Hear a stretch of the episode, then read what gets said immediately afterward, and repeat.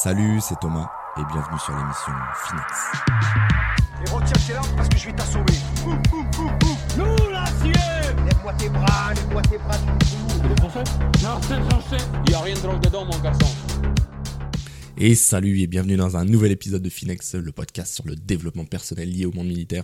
J'avais envie euh, de vous parler aujourd'hui de la crédibilité et de l'importance euh, que ça peut apporter dans votre quotidien. Mais pour une fois, je vais parler uniquement à celles et ceux qui sont dans le milieu militaire, parce que c'est vraiment quelque chose qui m'a marqué, surtout dans, ce milieu, euh, parce que je trouve qu'il y a un impact beaucoup plus fort que dans le monde civil. Euh, du coup, je vais vous faire un petit euh, storytelling et vous montrer à, bah, justement à quel point être crédible aujourd'hui est quelque chose qui va définir une personne comme étant fiable, digne de confiance, de compétences dans un domaine particulier. Je pense que vous, avez peut-être euh, tous en tête quelqu'un qui vous a marqué ou vous vous êtes dit euh, je peux avoir confiance en lui. Vous êtes plus enclin à l'écouter, à le suivre et même à avoir du respect pour lui. Euh, la crédibilité est puissante et, influence de plusieurs manières, je pense. Je dirais que ça passe par la confiance. Une personne crédible inspire la confiance. On sera plus tenté de, croire ce que la personne dit, de prendre en considération ses, ses opinions et de suivre ses conseils. Je dirais que ça passe aussi par l'influence parce que, parce que ces gens, en fait, euh, ils ont une plus grande capacité à influencer les autres. Le- leurs paroles ont un poids, plus important. Euh, je dirais qu'elles sont plus efficaces pour, pour persuader et motiver. Euh, mais ça peut être aussi la, position de, de leader. Oui, parce que quand tu es quelqu'un de, crédible, tu auras plus de succès à diriger des gens plus facilement, euh, ou du moins qu'ils aillent dans ton sens, parce que tu restes quelqu'un de, confiance face à tes capacités et tes compétences.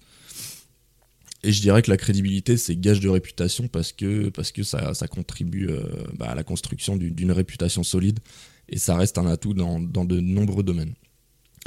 Donc je vais vous prendre un, cas qui est tout l'inverse, euh, donc que vous avez sûrement tous connu.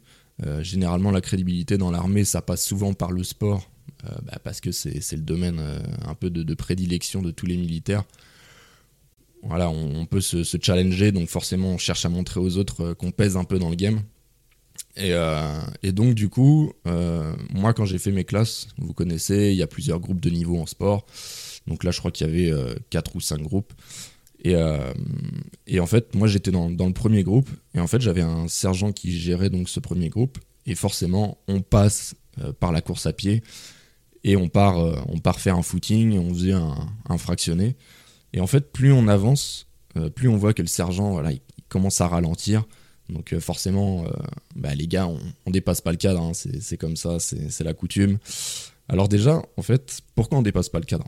Pourquoi on dépasse pas le chef? Euh, C'est ça qui est intéressant aussi. euh, pourquoi on le dépasse pas Parce que déjà, c'est en fait c'est lui qui gère la séance. Donc euh, forcément, bah, il y, a un- minimum de, respect là-dessus.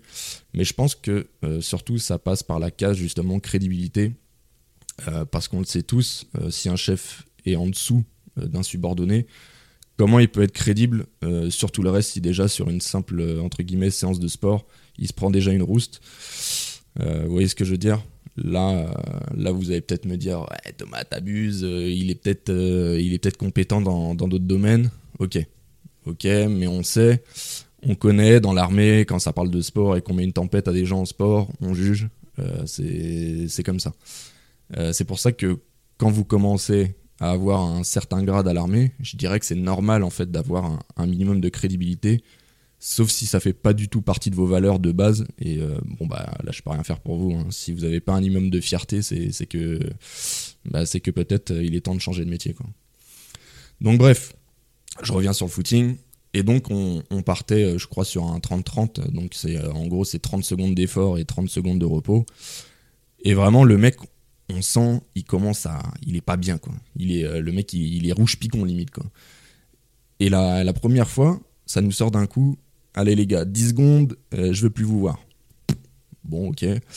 Euh, bon, bah vas-y, c'est parti, on va se cacher euh, du coup en lisière de la forêt. donc en gros, pour ceux qui connaissent pas ce principe-là, d'ailleurs j'ai jamais compris le, principe, mais en gros c'est, voilà, je, vous donne 10 secondes pour, pour vous cacher. Généralement c'était plus... avant la, avant la, comment dire, on faisait ça souvent avant un PO par exemple pour, pour bien, bien s'échauffer, etc. Ça permettait de, de faire monter le cardio un peu plus rapidement. Donc bref, là déjà on était clairement dans, en plein dedans quoi, vu qu'on faisait du fractionné. Et donc du coup il nous dit bon bah vous avez 10 secondes pour vous cacher, etc. Bon, ok très bien. Donc on le fait et en fait euh, on revient et en fait il nous fait ça genre 4-5 fois et on a vu qu'à la fin il suivait plus du tout euh, la cadence. Alors qu'en plus euh, bah, c'est lui qui, qui gérait sa séance.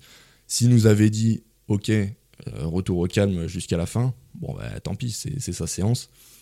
Mais là, il, voilà, il voulait prouver quelque chose qu'il n'était même pas en mesure d'assumer. Donc bref, au final, on est rentré à la compagnie. Forcément, ça, ça parlait sur lui. Je me souviens, j'a- j'avais pris une petite béquille euh, avec, euh, avec la petite CBF, la fameuse claque de bon fonctionnement. Quoi. Donc, euh, pour ceux qui n'ont pas connu, euh, en gros, c'était euh, une claque, euh, une claque dans le cou qui te faisait revenir un peu à, ta place parce que tu... Parce que quand tu la prenais, ben, t'avais, euh, limite, tu avais une déconnexion partielle de ton cerveau. Quoi. Tu, tu, clairement, tu perdais des points de vie. Quoi. Généralement, tu, tu baissais la, la tête, t'allongeais bien le cou, le mec qui venait frotter bien, bien ton cou, histoire qu'il qu'il devienne bien rouge et bien chaud. Euh, et voilà, bah, tu te- tu t'en prenais une avec la main, euh, la main un peu creusée, histoire que la prochaine fois, tu y repenses à deux fois avant de raconter de la merde sur quelqu'un. Bref, euh, on avait été euh, 3-4 à l'avoir taclé, mais bon, vas-y, c'est pas grave, on passe à autre chose. Et, euh, et donc, du coup, bah, t'avais aussi le mec euh, qui te demandait euh, de, de- de faire des pompes ou des tractions et qui te regardait faire. Euh, Celui-là aussi, c'est, il est pas mal. Quoi. Bon, clairement, tu, fais ce qu'il te demande de, faire parce que, euh, voilà, soit c'était en stage ou soit tout simplement c'était un de tes chefs. Mais lui, tu te dis, euh, c'est sûr, il n'y a plus aucun, au- aucun respect pour ce genre de phénomène. Lui, à vie, il n'y a plus aucune preuve de crédibilité possible. Et, et du coup, en fait, moi, je vais vous parler de, quelqu'un, justement, qui, à mes yeux, limite, ça a été un, un modèle, entre guillemets, malgré que. Malgré que, putain, j'ai- ramassé avec lui, autant, autant en sport, mais, parce que ce, gars avait aussi les compétences où, euh, voilà, clairement, on pouvait pas faire plus, euh, plus street cred que, que ce mec-là, quoi. Donc, que je vous explique vite fait le, contexte. En gros, je pars, je pars au Gabon, donc c'était en 2013. Moi, C'était c'était il y a 10 ans maintenant. Incroyable, j'ai l'impression que c'était hier. Donc je suis encore, je suis encore première classe. Euh, je pars sur un poste individuel.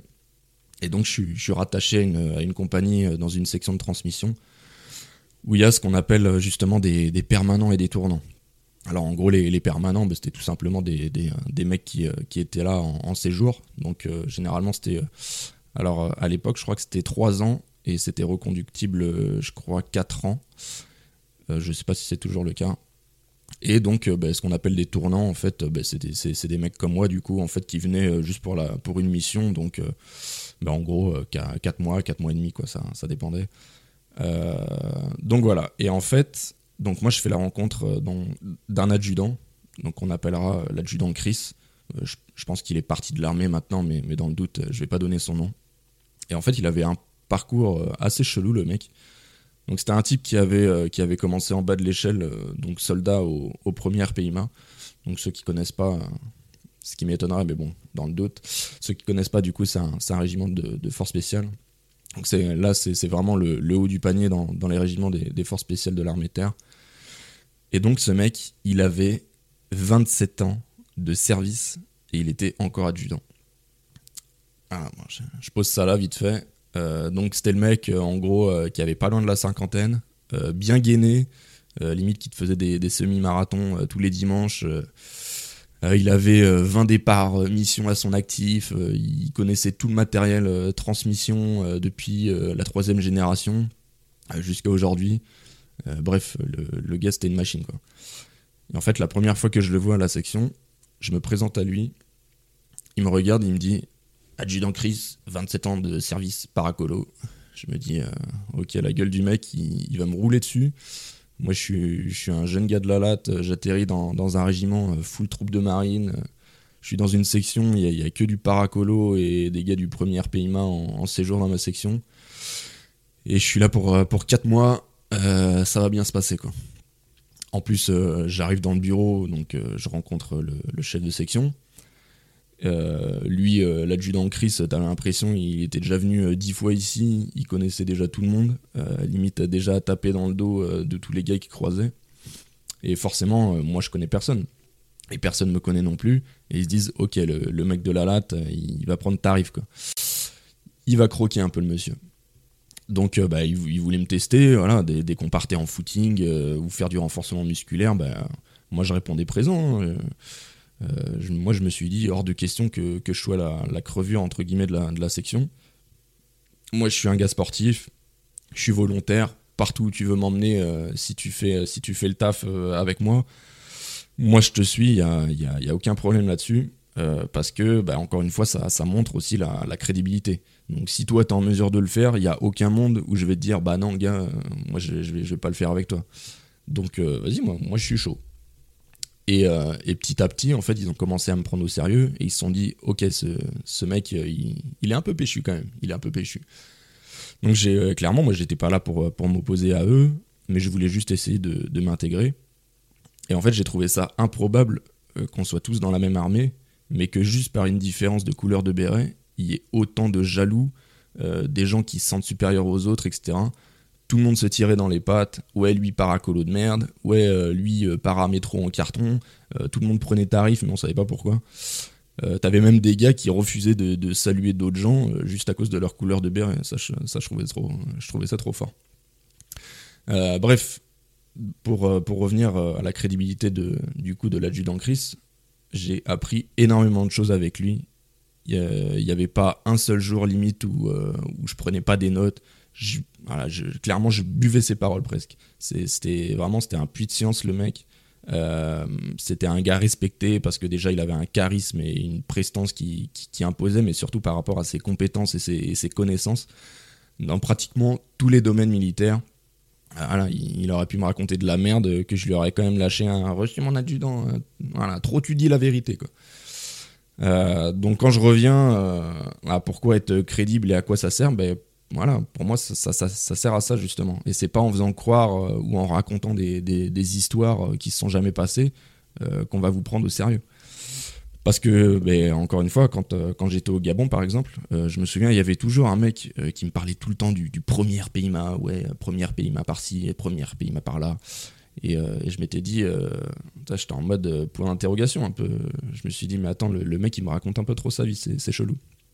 Et en fait, j'étais parti voir un, shooter ops de, de ma section, où lui, ça, ça faisait à peu près 17 ans, je crois qu'il était au premier PIMA. Et je lui avais dit, mais, c'est qui ce mec? Et euh, il m'avait dit direct, il me dit, ah, euh, fais, pas attention, euh, s'il te raconte des histoires fantastiques, c'est l'armurier de chez nous. Et en fait, voilà quoi. Là, clairement, on a le cas justement d'un mec, entre guillemets, peu crédible, ben, parce qu'il il parle de, ses histoires, mais pas par des actes en fait.